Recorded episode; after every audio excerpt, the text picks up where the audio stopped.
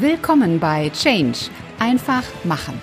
Der Business Podcast zu den Themen Veränderung, Recruiting und Karriere.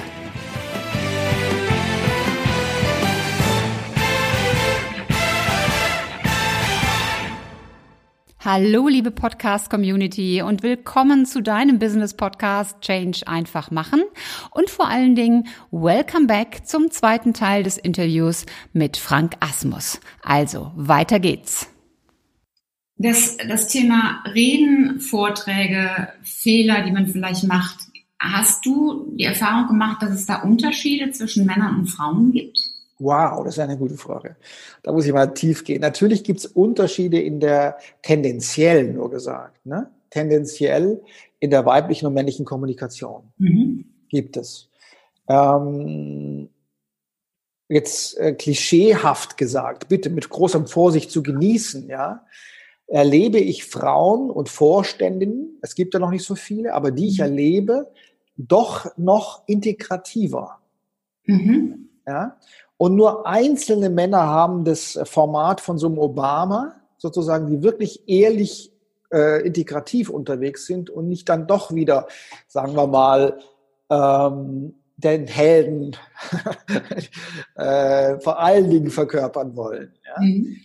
Ähm, da gibt es also Unterschiede, aber es ist eben interessant, wenn Männer äh, sich darauf fokussieren, auf die Integration, äh, äh, äh, dann sind sie auch viel, viel stärker. Also ich mache ein Beispiel jetzt. Ähm, als der Söder jetzt in, auf, gerade aufgetreten ist ja. äh, in Berlin, dann haben so viele gesagt, Mensch, der kann ja Kanzler. Genau. Warum kann der jetzt plötzlich Kanzler? Ganz einfach, weil er jetzt, äh, als er in Berlin auftrat, das erste Mal, der Söder ist ja ein sehr kräftiger Typ. Ich meine jetzt von, von, der hat Substanz, der Mann, ob man den jetzt mag oder nicht. Ich rede nicht über die politische äh, mhm. Ausrichtung ähm, hat er sich der Sache zur Verfügung gestellt in dem Augenblick. Mhm. Und das spüren wir, diese Selbstlosigkeit. Da ist ein Krisenmanager, der kümmert sich jetzt um uns. Ja, wir wollen in dieser Ungewissheit Gewissheit. Er hat Ver Verantwortung übernommen und dadurch äh, hat er diese Sicherheit für uns ausgestrahlt. Ja, genau, das ist das. Ich meine, er war ja, bevor er Ministerpräsident wurde, war er ja so ein bisschen äh, genau. hemdsärmlich unterwegs, aber genau. Kritik einstecken müssen und seitdem genau. er Ministerpräsident ist und gerade jetzt auch in dieser Corona-Rolle, äh, da zeigt er dieses ich bin derjenige, ich übernehme hier Verantwortung und ich mache jetzt und äh, Genau, also steht, steht, genau, also Beitrag leisten steht im Vordergrund genau. und nicht ähm, seine persönlichen Dinge in dem Augenblick. Jetzt ja. in Bayern wieder bei ein paar äh, Pressekonferenzen hat er wieder mehr, sagen wir mal, seine Persönlichkeit nach vorne gestellt. Mhm. sofort merkt man auch, wie sich Leute wieder anfangen zu distanzieren. Ja, ja. ist es jetzt ein bayerisches Spiel? Will er nur äh, sich da irgendwie empfehlen und so weiter? Also wenn du es schaffst, bei einer Rede oder bei einer Präsentation für diese Zeit zumindest wirklich Beitrag zu leisten, mhm. dann folgen dir die Menschen. Ja. Das ist so interessant. Ja? Ich möchte noch mal auf das Frauen-Männer-Ding zurückkommen. Ja, also ähm, da habe ich jetzt äh, höflich umgangen. so einigermaßen, ja. Ich frage das auch deshalb, weil wenn, wenn ich zum Beispiel gefragt werde, boah, kennst du jemanden, der wirklich tolle Reden macht? Mhm. Dann fallen mir als erstes immer Männer ein. Ich meine, Apple ist natürlich das ja. Paradebeispiel schlechthin, also auch im Unternehmenskontext. Äh, das sind erstmal Männer, die mir in den Kopf kommen. Hast du jetzt spontan, fällt dir eine Frau ein, wo du sagen würdest, boah, das war eine super Rede? Einzelne, ja, die man jetzt nicht so in der Öffentlichkeit kennt, auf jeden Fall. Ja. ja. Ähm, aber nicht so aus dem Unternehmenskontext. Aus dem Unternehmenskontext, natürlich äh, würde ich jetzt einfach mal frech behaupten, meine Kundin, ja, ist ganz klar. Aber wenn ich ein Beispiel begeben darf nochmal, es ist ja jetzt nur empirisch, das ist ja nicht die Wissenschaft oder die mhm. Wahrheit. Aber zum Beispiel eine Frau, die in einem Automobilkonzern an höchster Position ist, die kam da neu hin mhm. und ähm, von einem anderen Automobilkonzern? Nein, die kam aus der digitalen Bereich, kam die. Ah, okay. Ja. Und die hat dann, ähm, was hat sie gemacht? Sie ist von Abteilung zu Abteilung und hat sich kooperativ, wie sie ist, wunderschön, das ist ja auch das Zeitalter der Kooperation, sich vorgestellt. Mhm. Von Abteilung zu Abteilung. Und wurde irgendwie nicht so richtig ernst genommen von den überwiegend männlichen Ingenieuren. Okay. Und hat mich dann gefragt, ja, was, was, was passt denn da nicht? Und dann habe ich gesagt, na ja, hm, ich glaube, diese Männer da vor allen Dingen, die brauchen dich mal auf der Bühne. Die brauchen mhm. mal so ein bisschen in dicken Anführungszeichen Potenzkommunikation. Sozusagen, dass du nicht zu ihnen gehst in deiner schönen, kooperativen, in Anführungszeichen, weiblichen, tendenziell weiblichen Art, äh, und sie einbinden möchtest, sondern dass sie dann zu dir kommen und du stehst bei dem All-Hands-Meeting auf der Bühne und wir haben eine Präsentation erarbeitet, die sich gewaschen hat, wo dann die Männer sagen, wow, die hat's aber drauf. Und das haben wir dann gemacht. Ja. Und dann hatte sie danach eine total andere Position im Konzern. Ja, super. Das heißt also, es, es, es war ihr nicht so nahe, das zu machen. Ihr war nicht nahe, die alle zu sich, zu sich kommen zu lassen, antreten zu lassen sozusagen. Und ihr war nicht nahe da vorne, alleine zu stehen, weil sie eben sehr kooperativ ist. Ähm, und dann ist eben eher eine, Weib, eine männliche Tendenz, sich äh, als Held da vorne hinzustellen ja, und die Welt zu retten. Das heißt, Männern ist es also eher näher, das zu tun, als vielen Frauen. Sehr cool. Das heißt, eine gute strategische Kommunikation als Chef eines ja. Unternehmens manifestiert sich auch darin, eine gute Positionierung für sich selber zu haben, die man dann über eine entsprechende strategische Rede oder eine exzellente Rede ähm, ja, an die Mitarbeiter bringt. Genau, zum Beispiel Frau Merkel ist ja eine wahnsinnig gute Zuhörerin, eine wahnsinnig ja. gute Zuhörerin, wirklich, wahnsinnig geduldig, Mhm. Und sie ist Wissenschaftlerin. Sie hört sich ja. alles an. Physikerin. Äh, ja, genau. Ähm, und jetzt ist es natürlich so, dass manche sagen, ja, wo ist Frau Merkel? Ja, weil es ist ihr nicht so nahe, jetzt äh, vor die Presse zu gehen und zu sagen, ich weiß auch nichts, aber jetzt ich übernehme das. Also sie braucht eine andere, äh, sie nutzt, sie nimmt da mehr Zeit für sich. Mhm. Aber ähm, wir brauchen in solchen Leu äh, Situationen Leute, die eben Verantwortung übernehmen, die sich und das gilt eben auch für weibliche CEOs. Wir brauchen euch dann auf der Bühne. Ja. Verstehst du? Ja. Und zwar natürlich in eurer Weiblichkeit, aber, äh, aber wir brauchen euch da als, als äh, Leuchtturm. Ja. ja. Was würdest du einem äh, Mann oder Frau unabhängig empfehlen, äh, bevor jemand jetzt auf die Bühne geht? Mhm. Da ist eine gewisse Nervosität da. Äh, drei Tipps, die du dem oder derjenigen an die Hand. Drei Tipps. Also wie immer gilt, sich möglichst gut vorzubereiten. Mhm. So gut wie möglich. Mhm. Ähm, zweiter Tipp ist, dass du äh, in, der, in der Klarheit sehr weit gekommen bist. Das ist überhaupt das Wesentlichste. Also eine glasklare, eine glasklare Dramaturgie ist das Wichtigste überhaupt. Viele fangen erst an bei der Körpersprache, halt doch mal die Hände so und halt doch mal so, das ist alles Krampf. Ja. Mhm. Weil ähm, wenn du authentisch sein willst auf der Bühne, dann musst du der Autor, die Autorin sein dessen, was du sagst überhaupt. Mhm. Also ich würde dann als zweiten Tipp, also wie gesagt sagen, den größten ähm, Fokus drauf zu legen, dass du eine glasklare Dramaturgie hast. Ja? Mhm. Und der dritte Punkt ist, ähm, Nervosität ist wichtig und gut, damit du in Höchstleistung kommen kannst.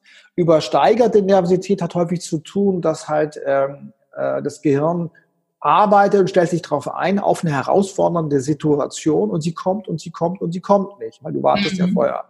Das heißt, es, dir wird alles helfen, äh, diese Energie wieder abzuarbeiten. Also mhm. Körperlichkeit hilft wahnsinnig. Ja? Obama macht Liegestützen. Du kannst ja. aber auch vor dich hinlaufen oder irgendwas. Einfach, äh, zum Beispiel bei ganz großen Speeches, sagen wir mal mehr als tausend Leuten, wo mhm. ich vielleicht sogar Themen auch habe, wo ich nicht ganz so sicher mich fühle, gehe ich immer morgens joggen, ganz klar. Mhm. Ja. Natürlich nicht zwei Stunden, aber so, dass ich in den Körper komme, ja? ja. dass ich einfach fit bin. Also ja. es hilft alles, was in den Körper führt. Körperlichkeit, wenn du Meditation machst, dann eben Meditation oder mhm. Stimmenübungen sind hervorragend. Alles, was in den Körper führt, hilft. Mhm. Jetzt ist Vorträge, Reden, da sagen noch viele, ach ja, das, das spielt in meinem Kontext, spielt das irgendwie überhaupt keine Rolle. Ähm, ja. Ich persönlich sehe das anders. Ähm, ja weiß, dass ich in, in der Schule, da hatte ich, glaube ich, meine, meinen ersten Vortrag, ähm, da ging es um die Nibelungensaga. Ja. Ähm, der erste bewusste, wo ich mich dran erinnern kann, das war an der Uni. Ähm, und ich denke, dass das Vorträge, sie kommen auch im, im täglichen Leben oft vor, ob das nun ja. Hochzeiten, Vereinsversammlungen sind. Und das, was Menschen hindert, das ist ja sehr oft Angst. Ja. Angst, sich zu blamieren, Angst, das Falsche zu sagen. Was empfiehlst du, um mit der Angst umzugehen? Ähm, sehr gut. Also die Nervosität oder dieses, sagen wir mal, dieses Gefühl, es geht ja hoch, weil der Körper uns vorbereiten will auf die herausfordernde Situation. Und ist auch gut so. Ähm, ja, vielleicht noch ein Step vorher. Also es werden dann genau. Menschen gefragt, willst du nicht da äh, genau, genau, ja. machen? Ach nee. Genau, genau. Jetzt ist so, wenn dieses Gefühl kommt, gibst du ja durch deine Sprache, bewertest du. Mhm. Also Meaning oder Bedeutung macht ja die Emotion. Mhm. Ja, also wir haben jetzt gerade eine Krise, das ist so. Äh, jetzt kannst du sagen, okay, ähm, ich habe mal gehört, in der Krise liegen Chancen, ja, so wie Richard Branson sagt, es kommt immer, äh, Chancen sind wie Busse, es kommt immer wieder einer vorbei. Ja. Und dann hast du die Krise für dich umgedeutet. Sie ist ja. zwar eine Krise, gar keine Frage, aber du hast einen anderen Fokus. Du guckst, welche Chancen liegen jetzt gerade drin. Mhm. Und dadurch hast du auch andere Emotionen. Also, viele denken, die Gefühle äh, kommen von außen, das stimmt aber nicht. Das draußen sind alles nur Trigger. Wie du bewertest, macht das, die, macht die Emotion. Und die Emotion ist der Träger deiner Handlung. Mhm. Ne? Das heißt also, du könntest dann nicht sagen, ich habe Angst. Du mhm. könntest auch sagen, äh, ich bin positiv erregt. Das klingt zwar jetzt wahnsinnig lustig, ja, ist es aber auch, weil ja. du willst es ja, du willst es ja können, du willst das ja lernen. Das heißt also, wie lernt man Public Speaking, indem man erstmal sagt, ich will das mhm. und es wird aufregend sein, ja, und es, je häufiger du das machst, desto einfacher wird es. Ja. Also wenn du im Unternehmen bist und dann wird gesagt, wer macht dann die Präsentation über unsere neuen Quartalszahlen, dann kannst du sagen, ich. Und nachher gehst du raus sagst, oh, boah, wahrhaft mutig sind diejenigen, deren äh, Mut nicht an ihre Taten heranreicht. Ja, ich habe mich jetzt in etwas reinbegeben, was mich jetzt schon ganz schön äh, positiv äh, mhm. erlegt. Und dann kannst du dich auf den Weg machen. Ja, ja sehr nur, gut. Ich, nur ich glaube halt, äh, dieses Reden und Präsentieren wird immer mehr auch im digitalen äh, Zeitalter zu einer Grundfertigkeit werden, wie früher in Athen. Ne? Es gab drei Grundfertigkeiten und eine davon war einfach öffentlich reden. Ich finde auch, das müsste noch viel, oder es müsste stärker in, in, im Schullehrplan vorkommen. Also unsere Absolut. Lehrpläne sind naja, in vielerlei Hinsicht ähm, antiquiert oder überholt und passen nicht mehr zu dem, was die heutige Wirtschaft fordert. Ob ja. das nun Digitalisierung ist oder Unternehmertum ja. oder eben auch das, das, das Reden. Ja, absolut. Also meine, meine Kinder gehen auf eine deutsche-amerikanische Schule ja. und in der Preschool schon, also in der Vorschule, haben sie äh, Show and Tell, also eine erste Präsentation. Ja, cool. Also da finde ich es ganz normal, da vorne zu latschen und, und dann sagen eben viele Deutsche, ja, die Amerikaner, wow, wie das, ich finde es am schönsten, wenn ich jetzt mal ganz klischeehaft gesagt, wenn deutsche Substanz auf amerikanische Fertigkeit trifft. Mm, ja. In der Präsentation, ja. weißt du? Jetzt aber nur ja. klischeehaft gesagt. Ja? Ähm, also wenn, wenn, wenn man mit diesen, dieser Selbstverständlichkeit vieler Amerikaner dann auf die Bühne geht und was Relevantes zu sagen hat, dann finde ich mhm. meist am schönsten. Ja, sehr gut. Du hast vorhin das Wort ähm, strategische Kommunikation ja. Genannt. Das ist ja nur eine deiner Kernkompetenzen. Und ja. strategische Kommunikation, das umfasst ja nicht nur die Schönwetterperioden ja. und äh, das Kommunizieren von tollen, schönen Botschaften, sondern das ist ja vor allen Dingen dann relevant, wenn es eben nicht so schön ist. Mhm. Change-Projekte sind ja etwas, äh, die mit, mit trotz zahlreicher Modelle mit mhm. immer wiederkehrender Regelmäßigkeit scheitern. Ja. Und äh, mein Eindruck ist, dass das ganz, ganz viel mit der schlechten Kommunikation zu tun hat. Obwohl natürlich ja. überall steht, du musst die Menschen mitnehmen, mhm. aber da hakt's. Und ja. wir haben ja jetzt auch so eine Krisensituation. Was ist in solchen Change-, Veränderungs-, Krisensituationen wichtig in der Kommunikation? Also wie gesagt, das eine ist, es braucht Leute, die wirklich Verantwortung übernehmen und das auch mhm. mit Gewissheit ausstrahlen. Mhm. Ähm, das zweite ist, es geht um Klarheit, es geht um eben Empathie und es geht um Integrität. Mhm. Und was viele nicht verstehen ist, ähm, jeder Überzeugungsprozess äh, beginnt mit der Identifikation mit Menschen. Mhm. Wir denken, es wären Zahlen. Nee, ist es nicht. Mhm. Natürlich gehören Zahlen zum Spiel dazu, und zwar gute Zahlen, gar keine Frage, mit guten Quellen. Aber äh, Menschen folgen Menschen. Das ist ganz mhm. einfach. Also wenn man an die Klimakrise glaubt, wie ich zum Beispiel, die wir haben, oder diese Herausforderungen, dann folge ich ja bestimmten Experten. Ich habe es ja nicht selber nachgerechnet. Ja. Jetzt im Augenblick äh, folgen wir bestimmten Virologen, ja, denen wir einfach vertrauen. Mhm. Und bei anderen sagen wir halt, nee, die erzählen jetzt gerade irgendwie Verschwörungstheorien. Das ja. heißt, wir haben es nicht selber gecheckt. Menschen folgen Menschen. Mhm. Also ist immer der erste Punkt Identifikation. Ich muss also als CEO äh, oder als äh, äh, Führungsperson Identifikation schaffen. Das ist nicht so einfach. Und dann mhm. ist äh, das erste Mittel, kein Witz, was ich jetzt sage, ich kann, ich könnte das auch tiefer begründen, ist Stories. Mut haben, Storytelling auf der Bühne zu machen. Warum? Botschaften erzeugen häufig Druck. Mhm. Nur die Geschichte bricht die Wand nieder zwischen dir und deinem Publikum. Hm. Nur die Geschichte. Deswegen herausragende Kommunikatoren, wie jetzt Obama, haben wir gesagt, oder Trump, erzählen immer wieder auch Geschichten, weil hm. dadurch entsteht die Identifikation. Hm. Dann kannst du tolle äh, Zahlen, Daten, Fakten nachlegen, damit auch der innere Kritiker sich beruhigt. Und dann kannst du zum Beispiel in, in den Schmerz reingehen, wenn wir uns nicht verändern, was dann blüht einfach. Ganz mhm. reell, nicht dramatisch, ganz reell. Und dann ja. gehst, du, gehst du auf die Freude-Seite, weil dann kannst du sagen, was jetzt zu tun ist. Das ist meistens ja, die Vorgehensweise. Ist auch schon wieder eine gute Geschichte. Natürlich, ja. ja. Ich möchte auf einen ganz anderen Punkt mal kommen. Ich habe dich letztes Jahr in einer Veranstaltung erlebt, wo du sage und schreibe sieben Stunden, das muss man sich auf der Zunge zergehen lassen, sieben Stunden geliefert, geliefert, geliefert hast. Es, natürlich, es gab auch eine Pause dazwischen, ja. aber du warst nach diesen sieben Stunden noch genauso, als hättest du noch gar nicht angefangen. Also du warst voller Energie. Ja. Du hast ja auch da gezeigt, dass du eine Art hast, Menschen mitzunehmen und zu begeistern. Du hast immer ein Strahlen in den Augen, und zwar ein, ein echtes Strahlen, ein kein aufgesetztes. Und wie, wie machst du das, das so lange aufrecht zu erhalten und mhm. ja, noch darüber hinaus zu gehen? Also ähm, das hat mit der Ausrichtung eben zu tun. Also, wie ich vorher gesagt habe, wenn du auf der Bühne bist und wirklich einen Beitrag leisten möchtest, also wenn du wirklich jetzt dich entschließt, in dem Augenblick die Entscheidung triffst, ich bin jetzt für diese Menschen da, total, ja. dann bekommst du Kräfte, die, äh, das, also wie ich immer sage, die Hingabe entfaltet deine Persönlichkeit. Also indem ich mich an die Menschen wirklich ehrlich, mit ganzem Herzen hingebe, ja. entfaltet es meine Energie und meine Persönlichkeit. Ja.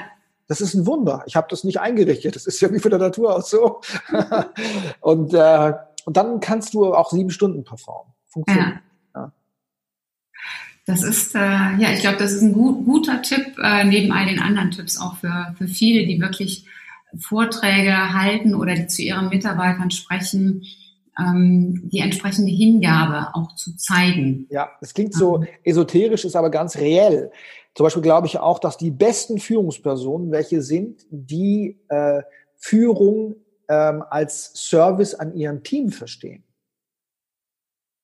Denn du wirst nur gute Zahlen haben, wenn dein Team gut performt. Und dein Team wird nur gut performen, wenn du als Coach wie ein Fußballcoach dich ihnen total hingibst und versuch, ja. versuchst, die Stärken zu sehen, sie am besten einzusetzen und so weiter.